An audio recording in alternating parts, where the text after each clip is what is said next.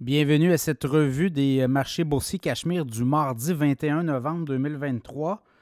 Mais comme on dit, hein, toute bonne chose a une fin. Euh, aujourd'hui, à la bourse de New York, le Nasdaq, euh, on était sur une cinquième journée d'affilée de, de, hausse. Et là, ben, on a comme mis fin à cette belle séquence. Depuis le début du mois de novembre, quand même, on a des très bons euh, chiffres.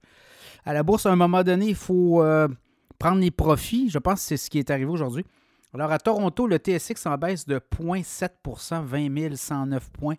Le S&P 500 en hausse de, en baisse de 0,2% 4 538. Le Dow Jones en baisse de 0,2% 35 088 points. Le Nasdaq en baisse de 0,6% 14 199 points.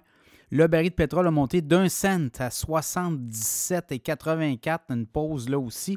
Le Bitcoin en baisse de 615 à 37 000 ben pile. Et l'or a remonté hein, de 20,20 à 2050. Donc, on est à 2000 l'once d'or. Donc, ça, ça va être aussi euh, une espèce de, jalon. Là, si on est capable de défoncer puis de remonter à plus de 2000, ben, ça peut être une résistance euh, très intéressante pour le prix de l'or. Beaucoup de nouvelles aujourd'hui, notamment au Canada. Euh, l'inflation, l'inflation descend, se dégonfle. Dans le podcast euh, la semaine dernière, je vous ai parlé de l'inflation qui se dégonflait aux États-Unis. On s'attendait à des chiffres très intéressants au Canada. Ben, c'est le cas. On était à 3,8% au Canada en septembre et octobre. Ben, là, c'est 3,2% 3,1% euh, même. Le Québec est à 4,2 Donc, oui, ça descend au Canada, ça descend au Québec. Mais euh, il y a encore beaucoup de travail à faire. Donc, 3,1% c'est quand même bon au Canada. Si on a une descente en bas du 3% on pourrait terminer l'année peut-être à 2,5% Pensez-y, là. Ça pourrait être très intéressant. Donc, l'inflation qui se dégonfle.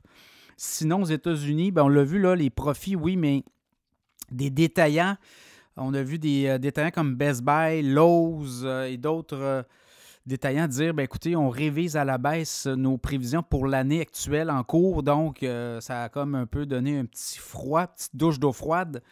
On dit que les consommateurs recherchent les aubaines euh, dans le temps des fêtes et on croit qu'on peut-être qu'on ne réussira pas à, conserver. On avait des, cibles euh, pour l'année 2023. Ben, on va peut-être aller en deçà de ces cibles-là. Donc, ça a donné un petit coup là.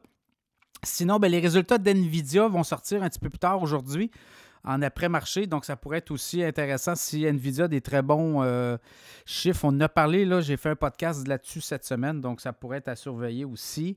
Euh, Binance, ça joue très dur hein, dans le monde de la crypto. Le grand patron de Binance a plaidé coupable il s'appelle Peng Zhao. Il était fondateur et euh, PDG de Binance, la plateforme de transaction. Ben là, il a plaidé coupable pour euh, quand même money laundering. C'est quoi ça? C'est euh, d'avoir des malversations de, hum, comment qu'on dit? J'ai pas le terme en français, là, mais 4,3 milliards d'amendes aussi. Il va démissionner de la plateforme. Donc, voyez-vous, là, c'est un grand coup. pour la Security and Exchange Commission qu'il avait dans son collimateur. Donc, on commence à faire tomber euh, des gros joueurs de la crypto qui euh, étaient accusés de fraude ou à tout le moins là, de, d'avoir euh, peut-être lavé de l'argent pour peut-être le crime organisé, à tout le moins, reconnaît lui qui a fait ça et plaide coupable, paye une amende et on, passe à un autre appel, comme on dit. Donc peut-être que là, on assiste à un ménage de l'industrie et peut-être que là, on va réglementer justement pour être sûr de ne pas revoir ça. FTX et puis là. Euh, Binance, un ménage, le grand patron qui débarque. Euh, donc, voyez-vous, là, on s'en va peut-être vers euh, un grand ménage de la crypto-monnaie avant, avant peut-être la réglementation. Donc, ça sera à suivre. On a eu les minutes de la Fed aussi. une Fed hésitante hein, à baisser les taux d'intérêt, notamment, et même à peut-être même plus hawkish, l'interventionniste que euh, plus relaxante, comme on dit. Là. Donc, euh, encore là, euh, quand on regarde les analystes, les économistes, on ne s'attend pas à une hausse des taux en novembre ni en décembre. Donc, ça serait terminé et peut-être même des baisses de taux plus rapides en 2024, donc à suivre. Mais pour l'instant, la, Fed joue le double, le double jeu. C'est-à-dire qu'on démontre une fermeté de vouloir faire baisser l'inflation. On le voit, ça marche, 3,2% aux États-Unis, 3,1 au Canada. Par contre, euh, on semble pas vouloir baisser les taux plus rapidement que possible. Donc, aussi, il y a une réalité au Canada. On l'a, la réalité.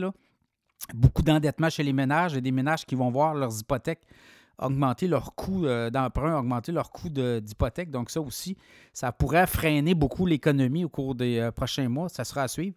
Donc, un peu ça. Demain, d'autres données sur le commerce au détail. On va avoir d'autres données aussi sur l'économie américaine. Donc, voilà, il y a une journée dans le rouge aujourd'hui à la bourse.